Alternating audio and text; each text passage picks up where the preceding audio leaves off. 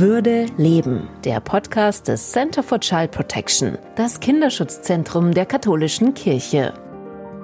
Missbrauch zerstört Leben und Würde von Menschen. In der heutigen Folge unseres Podcasts wollen wir darüber reden, wie man dem im wortwörtlichen Sinne zuvorkommen kann. Das ist eine der Hauptbedeutungen des lateinischen Wortes prevenio, aus dem sich der Begriff Prävention herleitet. Und damit kennt sich Pater Hans Zollner aus. Er ist Präsident des CCP, des Center for Child Protection, dem Kinderschutzzentrum der katholischen Kirche an der Päpstlichen Universität Gregoriana. Mein Name ist Alice Bierl, Journalist im katholischen Medienhaus St. Michaelsbund und ich bin schon gespannt auf unser heutiges Gespräch. Grüß Gott, Pater Zollner. Grüß Gott, Herr Bierl. Pater Zollner, seit wie vielen Jahren beschäftigen Sie sich schon mit Missbrauchsprävention? Ja, ich habe während meines Studiums hier in Rom am Institut für Psychologie in den Mitte 90er Jahre zum ersten Mal mit Prävention etwas zu tun gehabt und äh, seitdem habe ich das Thema mehr oder weniger verfolgt, aber dann speziell ab äh, Mitte der 2000er Jahre, wo allmählich die Aufmerksamkeit auch in Deutschland auf das Thema gekommen ist. Wird man dessen nicht mal überdrüssig? Warum tut man sich das an, sich ja dann schon über 20 Jahre mit so einem ja nicht sehr angenehmen Thema zu befassen? Ja, es ist wirklich ein schwieriges Thema. Es ist auch ein belastendes Thema. Ich meine, es geht jedem so, der mit diesem Thema etwas zu tun hat, aber am meisten natürlich den Betroffenen. Und das ist meine größte Motivation, da auch weiterzumachen, dass es eben äh, um Menschen geht, äh, deren Leben zerstört worden ist und dass wir in der Kirche und in der Gesellschaft alles tun, damit das nicht geschieht. Äh, das ist die Hauptmotivation. Was hat sich denn in dieser Zeit aus Ihrer Sicht in diesem Bereich am stärksten verändert? Was hat sich da gewandelt? Was sich am meisten verändert hat, ist die öffentliche Wahrnehmung. Äh, Missbrauch hat es in der Menschheitsgeschichte immer gegeben. Aber äh, neu ist, dass man darüber spricht, dass man auch in der Öffentlichkeit darüber spricht. Und äh, das ist in Deutschland eigentlich erst seit ziemlich genau elf Jahren der Fall. Vorher war das ein Tabuthema und ein Expertenthema und natürlich ein Lebensthema für alle, die betroffen waren von Missbrauch und deren Familienangehörige. Aber es ist nicht, nicht wirklich in die Öffentlichkeit gedrungen. Und das hat sich in Deutschland vor elf Jahren geändert. Das ist in England Kanada, USA, Australien schon seit 30, 40 Jahren der Fall. Und in vielen Ländern dieser Welt ist es bis heute kein wirkliches Thema in der öffentlichen Diskussion. Also ich kann mich ganz gut erinnern, dass Anfang der 90er Jahre und dann auch um die Jahrtausendwende das Thema schon ziemlich aufflackerte und es dann auch heftige Debatten gab. Warum ist es damals wieder so versickert? Das ist eine gute Frage. Es ist tatsächlich so, ich habe das ja über Jahre und Jahrzehnte beobachtet, dass Nachrichten auftauchten, Missbrauch durch Pfarrer X oder Pater Y und es war ein, zwei Tage in den Tageszeitungen weit vorne und dann ist es wieder nach hinten gerutscht und völlig vergessen. Ein paar Monate später taucht es wieder auf und mich hat wirklich die Frage beschäftigt, warum ist es so? Warum hängt man sich da nicht mehr dran? Warum geht man nicht in die Tiefe und warum äh, stellt man das immer nur so punktuell dar? Meine Antwort mittlerweile ist darauf, dass es in einer Gesellschaft ein bestimmtes Niveau von Auseinandersetzung mit dem Thema braucht, damit es dann tatsächlich auch durchschlägt. Wie gesagt, in Deutschland ist es jetzt erst seit elf Jahren der Fall. In anderen Ländern, wie auch in Italien, ich lebe hier in Italien und da ist es genauso wie in Deutschland in den 2000er Jahren. Ab und zu kommt ein Fall in die, in die Tageszeitung, in die Medien, dann ist es nach ein, zwei Tagen wieder weg. Ich warte auf den Moment, wo es zum Beispiel in Italien oder in, in anderen Ländern auch Europas explodiert. Pater Zollner, wo beginnt denn dieser sexuelle Missbrauch überhaupt? Wo muss man anfangen, Kinder oder Menschen überhaupt zu schützen? Missbrauch kommt manchmal äh, sehr langsam und leise daher. Deshalb muss man auch sagen, es ist nicht ganz äh, einfach festzustellen, ab wann man wirklich von Missbrauch äh, reden kann. Eine Berührung, ein Streicheln kann ganz harmlos sein, kann aber auch der Versuch sein, allmählich an ein Kind oder einen Jugendlichen so ranzukommen, dass sich mehr und mehr auch sexuelle Handlungen ergeben, bis hin zu einer Vergewaltigung. Also das ist schon so, dass sexuelle Gewalt verschiedene Formen hat und auch verschiedene Grade hat. Das ist ja auch vor dem Gesetz so. Nicht, nicht alles, was unter Missbrauch läuft, ist notwendigerweise eine Vergewaltigung sondern das kann auch ein Blick sein, das kann eine Berührung sein, das kann ein Umarmen sein, das kann ein erzwungener Kuss sein. Das kann eine sexuelle Abbildung auch im Internet sein, die ins Internet gestellt wird. Also das sind alles Formen von sexueller Gewalt, die gegenüber Jugendlichen und Kindern sowie schutzbefohlenen Erwachsenen stattfinden. Und das wollen wir durch Präventionsarbeit verhindern. Wenn es so manifest wird, wie Sie es zuletzt beschrieben haben, dann ist es ja eigentlich für die Prävention schon zu spät. Dann ist es ja schon passiert. Wo beginnt denn die Prävention vor sexuellem Missbrauch überhaupt? Ja, in der Fachwelt werden drei Formen von Prävention unterschieden. Also die erste Prävention ist die, zu verhindern, dass überhaupt Übergriffigkeit, Missbrauch stattfindet. Und das äh, kann man, da kann man was machen, indem man Kindern und Jugendlichen hilft, sich zu wehren, darüber zu sprechen, wenn äh, ihnen etwas unangenehm äh, wird, wenn sich jemand zu sehr nähert, wenn sie sich bedrängt fühlen. Das kann man auch mit Eltern besprechen und mit allen, die für Kinder und Jugendliche auch Sorge tragen, Lehrer, Kindergärtnerinnen und so weiter. Die zweite Form von Prävention ist, wenn schon eine Übergriffigkeit geschehen ist oder wenn sie im Begriff ist zu geschehen, dass man dann interveniert. Und dazu braucht es Hilfstelefone, an die man sich wenden kann, Webpages, äh, die man aufrufen kann und Anlaufstellen. Und die dritte Art von Prävention ist, dass jene, die missbraucht worden sind, dass, dass die nicht noch weiter missbraucht werden. Äh, und da äh, geht es dann auch um Therapiemöglichkeiten äh, und um Begleitung. Also diese Arten von Präventionsweisen werden unterschieden. Ich versuche mir das gerade plastisch vorzustellen. Ich weiß von einem Kaplan, der hatte immer so eine Kitzelstunde mit Kindern, die da, da kitzelten sich alle durch. Das fanden die Kinder am Anfang relativ lustig, aber irgendwie hatte ich dann den Eindruck, hm, das gefällt denen jetzt auf die Dauer nicht. Muss bei sowas schon Prävention beginnen? Ja, absolut. Ich meine, es muss äh, bei den Kindern äh, kann man intervenieren und man kann ihnen sagen, sobald euch etwas unangenehm ist. Sobald ihr den Eindruck habt, da berührt euch jemand oder nähert sich euch auch nur an auf eine Art und Weise, wo ihr euch unwohl fühlt, bedrängt fühlt, wo es euch Angst wird, dann müsst ihr davonlaufen, dann müsst ihr da auch darüber reden. Ihr könnt und ihr sollt darüber reden und ihr könnt mit euren Eltern reden, ihr könnt auch mit anderen reden drüber, aber das geht gar nicht. Und Prävention heißt natürlich auch, dass man diesem Kaplan äh, sagt, wenn man das feststellt, das ist No-Go. Also so, sowas geht überhaupt nicht. Du kannst nicht äh, mit Kindern eine Kitzelstunde veranstalten, dass egal welche Intentionen du zu glauben meinst zu haben, äh, sondern du, du musst sicherlich dich fragen, was du da eigentlich willst, e egal welche Motivation dich da umtreiben mag. Äh, aber das ist nicht nur heute, sondern das war schon immer etwas, was nicht statthaft ist. Das heißt, die Prävention, die muss eigentlich schon bei den Kleinkindern anfangen, mit der Ermutigung, Nein zu sagen und es vor allen Dingen auch zu erzählen. Richtig. Äh, das ist ja eine der Erfahrungen, die viele Betroffene vom Missbrauch äh, mitteilen, dass sie weder den Mut hatten, noch sich ermutigt fühlten, zu sagen, stopp, äh, so geht's nicht. Also der Person, die sich ihnen da genähert hatte ähm, und wo sie sich mehr und mehr unwohl gefühlt haben, äh, aber auch den Eltern oder den Lehrern gegenüber, wo sie den Eindruck hatten, die hören uns gar nicht wirklich zu, die wimmeln das ab. Also, ne? also das muss Kindern beigebracht werden. Das kann man ihnen auch vermitteln. Äh, es gibt äh, im Englischen zum Beispiel den Ausdruck Good Touch, Bad Touch, dass sie immer dort, wo sie das Gefühl haben, dass sie jemand berührt und da etwas mitschwingt oder sie sich eben unwohl fühlen und bedrängt fühlen, dass sie da sagen, ganz klar signalisieren, stopp, auch weglaufen. Aber es ist natürlich auch bei den Erwachsenen, dass man denen sagt, ihr müsst die Augen aufmachen, ihr müsst Kindern zuhören, ihr müsst Kindern glauben. Und dass man jenen Erwachsenen, die eben so übergriffig sind oder im Begriff sind, übergriffig zu werden, klar sagt, stopp, das geht nicht, das ist absolut gegen die Freiheit der Kinder.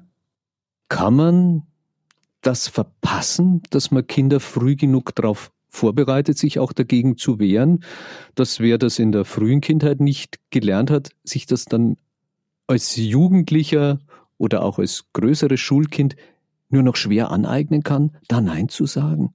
Naja, also da gibt es natürlich äh, viele Möglichkeiten, dass man auch älteren Kindern oder Jugendlichen äh, da auch noch hilft, sowohl das wahrzunehmen, als auch zu ihrer Wahrnehmung zu stehen und als auch das dann tatsächlich auch entsprechend mitzuteilen und anzuprangern.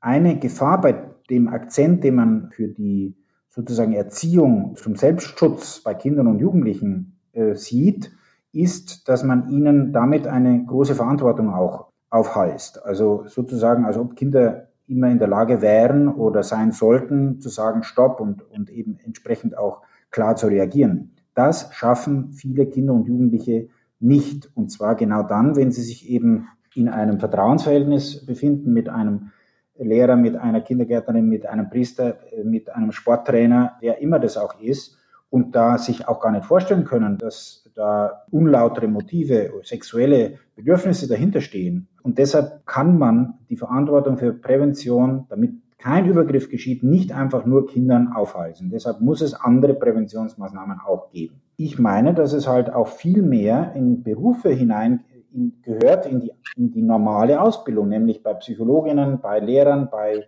Medizinerinnen und so weiter. Leider ist das bis heute nicht der Standard in der akademischen und auch in der Berufsausbildung, muss man leider sagen. Wir haben ja jetzt gesehen, es gibt viele Gruppen, viele gefährdete Menschen, aber auch gefährdenden Menschen, also Gefährder, Täter. Wie spreche ich die denn im Einzelnen an in der Präventionsarbeit?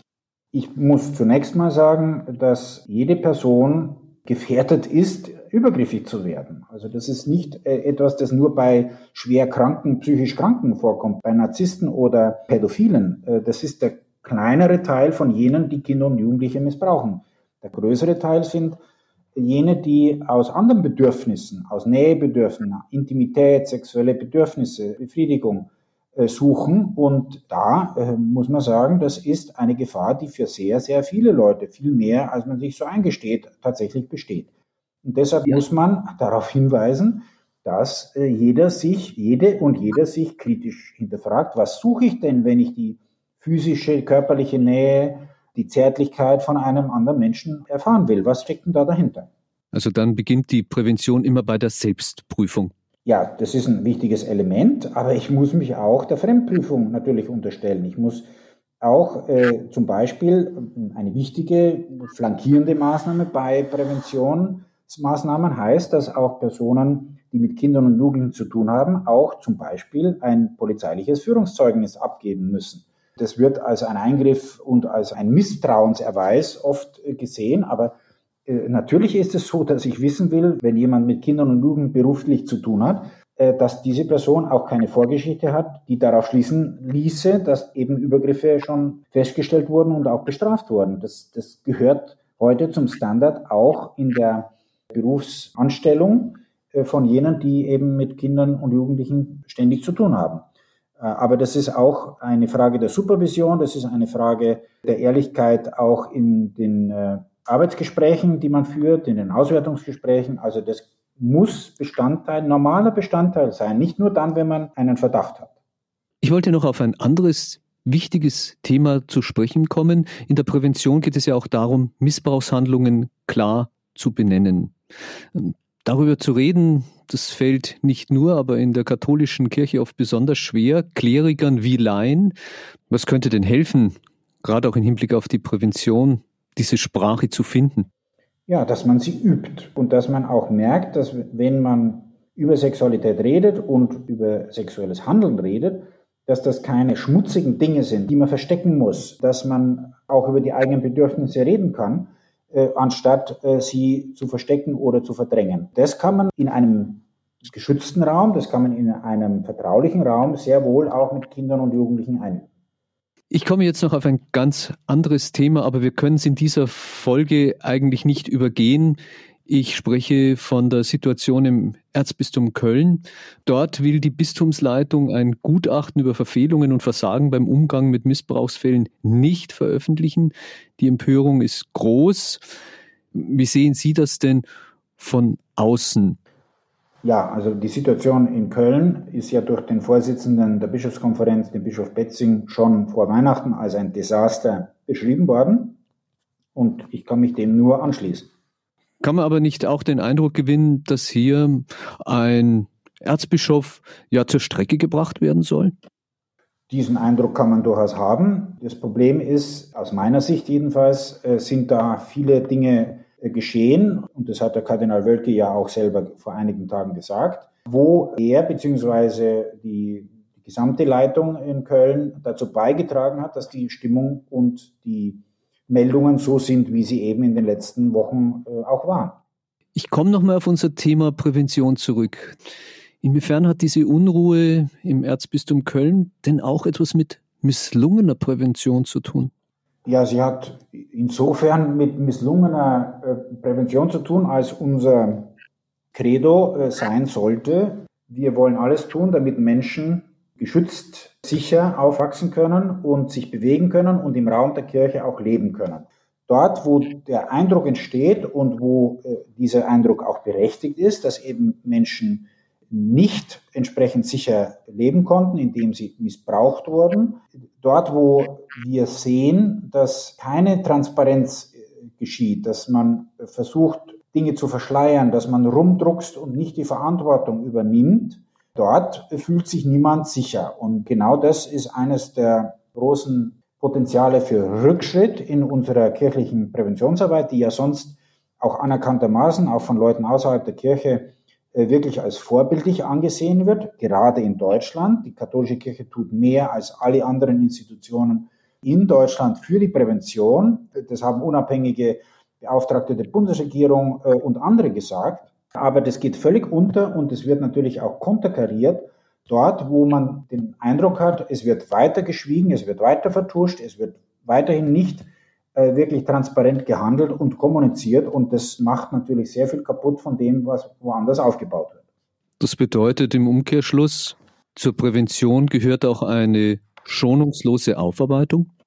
Das gehört natürlich mit dazu. Der Begriff schonungslos ist natürlich interpretierfähig, aber wir müssen auf jeden Fall zu dem, was an Verbrechen geschehen ist in der Vergangenheit stehen, müssen das auch benennen und müssen auch die Verantwortlichen dafür benennen. Das geschieht überall, das geschieht in der Politik, das geschieht in der Wirtschaft, das geschieht im Sport und sonst wo. Da müssen auch Leute dafür einstehen, die jetzt meinetwegen vielleicht im Detail nicht alles wussten oder wissen konnten, aber trotzdem müssen sie, weil sie ja für das Gesamt einstehen, äh, dann auch persönliche Konsequenzen ziehen. Und das ist etwas, was man normalerweise äh, sozusagen auch im menschlichen Empfinden auch in der Kirche erwarten kann und soll. Also das klingt ja ziemlich eindeutig, dass Bischöfe, Kardinäle wie Kardinal Wölki dann auch diese Konsequenz ziehen müssten. Was die konkreten Fälle angeht, da gibt es ja offensichtlich auch Untersuchungen, Einschätzungen auch von den Behörden hier in Rom. Die sind aber leider nicht veröffentlicht. Also insofern spekulieren wir da, jedenfalls mit heutigem Datum, spekulieren wir da äh, noch rum. Aber wenn gegen Gesetze verstoßen wurde, dann sind die entsprechenden Konsequenzen zu ziehen. Genügt das, wenn man gesetzestreu ist? Das genügt für die Verantwortung, die die Kirche hat, natürlich nicht. Wir, wir, es geht nicht nur darum, dass Gesetze äh, gebrochen wurden oder sie nicht erfüllt wurden. Äh, das ist ein sozusagen leicht feststellbares Delikt. Aber es geht natürlich angesichts der moralischen Fallhöhe der Kirche auch darum, äh, dass der Sinn des Gesetzes erfüllt wurde und darüber hinaus, dass nämlich zunächst der Schutz von jenen im Mittelpunkt steht, die besonders bedürftig sind oder verwundbar sind. Das muss unsere große Richtlinie sein und überall dort, wo Zweifel in, daran entstehen, muss, müssen auch Konsequenzen gezogen werden. Die Missbrauchsskandale haben das Vertrauen in die Kirche dramatisch erschüttert. Die Präventionsarbeit versucht, dieses Vertrauen mühsam wieder zurückzugewinnen. Mich würde jetzt zum Schluss interessieren, ob aus Ihrer Sicht diese Arbeit die Kirche und ihre Selbstwahrnehmung grundlegend verändern wird oder vielleicht auch schon grundlegend verändert hat. Meine Wahrnehmung aus den vielen Reisen, äh, die ich gemacht habe in den letzten zehn Jahren, äh, aus den Kontakten mit unseren Studierenden hier am Zentrum für Kinderschutz der Gregorianer, die aus allen Teilen der Welt kommen und die hier eben Präventionsarbeit lernen, ist, dass tatsächlich schon sehr flächendeckend äh, das Thema Prävention in der Kirche angekommen ist. Wir haben jetzt gerade in diesen Tagen die beiden Diplomkurse begonnen und äh, ich glaube, drei Viertel aller Studierenden hier sagten bei ihrer Vorstellung, dass sie von ihrer Diözese oder von ihrem Orden hierher geschickt wurden, um äh, dann später, wenn sie zurückgehen, die Präventionsarbeit jeweils für ihren Bereich zu koordinieren, äh, zu implementieren. Und, und das das zeigt schon, also wenn man von, äh, von Vietnam äh, über Mexiko bis nach äh, Südafrika Studierende hat, dass das tatsächlich in der katholischen Kirche angekommen ist. Ähm, in Deutschland ist es ja sowieso auch durch die Stellen der Präventionsbeauftragten, Interventionsbeauftragten und ähnlichem in den verschiedenen Diözesen schon gang und gäbe, in manchen Ordensgemeinschaften auch. Da haben wir allerdings noch deutlichen Nachholbedarf, gerade bei den Ordensgemeinschaften auch, muss man natürlich sagen, weil es da eine große Überalterung gibt und äh, schwer Leute zu finden sind dafür. Aber das hat schon jetzt Wurzeln geschlagen. Das wird sich noch ausbreiten müssen. Das wird noch deutlich vertieft werden müssen. Und das muss dann natürlich auch nachhaltig finanziert werden und auch in die entsprechenden Ausbildungsprogramme notwendigerweise hineinkommen müssen. Aber wie verändert das die Kirche oder wie wird es die Kirche verändern? Weil jetzt könnte man sagen, gut, man passt auf, dass so etwas nicht wieder passiert, aber der Rest geht so weiter wie bisher. Oder erschüttern die Missbrauchsskandale nicht auch so das Fundament der Kirche, wie es seit gut 200 Jahren entstanden ist, nämlich dass die Kleriker eine besondere Machtposition auch innehaben, die nicht angezweifelt wird? Ja, also dass Priester eine besondere Stellung für sich in Anspruch nehmen und dass sie auch von Gläubigen mit einer besonderen Macht ausgestattet werden in der indem man ihnen begegnet. Das ist nicht erst seit 200 Jahren, das ist äh, schon immer und das ist in allen Religionen so. Was für uns wirklich heute der große Weckruf ist, ist, dass wir in der Kirche, und damit meine ich nicht nur Kleriker, uns darüber Rechenschaft geben, was es bedeutet, wenn man in der Kirche ist, wie die Struktur verstanden wird und wie auch die Hierarchie auf eine Art und Weise gelebt wird, dass das Evangelium an erster Stelle steht. Es gibt von Foucault, dem französischen Philosophen, den Ausspruch, dass die Macht da ist, die kann man nicht wegtun. Es kommt halt darauf an, wie man sie ausübt. Der große Weckruf ist, dass eben über Jahre, Jahrzehnte, Jahrhunderte, vielleicht Jahrtausende unser äh, Selbstverständnis auch in der Kirche und auch unter den Klerikern eben so war, dass man unangreifbar ist, dass man allmächtig ist und dass man allwissend ist, dass man auch über alles Bescheid weiß. Und die heutige Zeit zeigt uns vielleicht wie kaum eine vorher, dass das eben nicht der Fall ist und dass wir gut tun würden, sehr viel bescheidener aufzutreten und die Macht, die mit dem Priestersein verbunden ist, deutlicher zu reflektieren und natürlich auch sehr viel bewusster, sehr viel sensibler auszuüben. Mit so einem Bewusstsein geht natürlich auch Prävention viel anders und ich glaube einfacher vonstatten. Allerdings, das ist der Fall und deshalb ist es wichtig, dass das auch ein Thema ist, das wir auch weiterhin verfolgen und wo wir Menschen dafür gewinnen, dass sie das nicht nur als eine Verpflichtung sehen, sondern als einen Teil der Sendung der Kirche. Und das müsste alle Gläubigen so motivieren, dass sie das ins Zentrum ihrer Aufmerksamkeit stellen. Wir sind da für diejenigen, für die sonst niemand da ist und die niemand beschützt. Damit sind wir am Ende dieser Folge von Würde Leben, dem Podcast des CCP, dem Center for Child Protection, dem katholischen Kinderschutzzentrum in Rom, dessen Präsident ist Pater Hans Zollner, der in diesem Podcast einmal im Monat Rede und Antwort über seine Arbeit steht. Vielen Dank an dieser Stelle. Wir werden das Thema vertiefen in der nächsten Folge unseres Podcasts und dann werden wir genauer darüber sprechen, was das CCP an Präventionsarbeit leistet. Und das ist ja eine ganze Menge, Pater Zollner. Ja, das ist eine Menge und ich freue mich auch auf den äh, nächsten Podcast, wo es darum gehen kann, dass wir erzählen, was das CCP hier in Rom und weltweit tut. Vielen Dank und alles Gute nach Rom. Danke Ihnen, Herr Perron. Das war Würde Leben, der Podcast des Center for Child Protection, das Kinderschutzzentrum der katholischen Kirche, eine Produktion des katholischen Medienhauses St. Michaelsbund.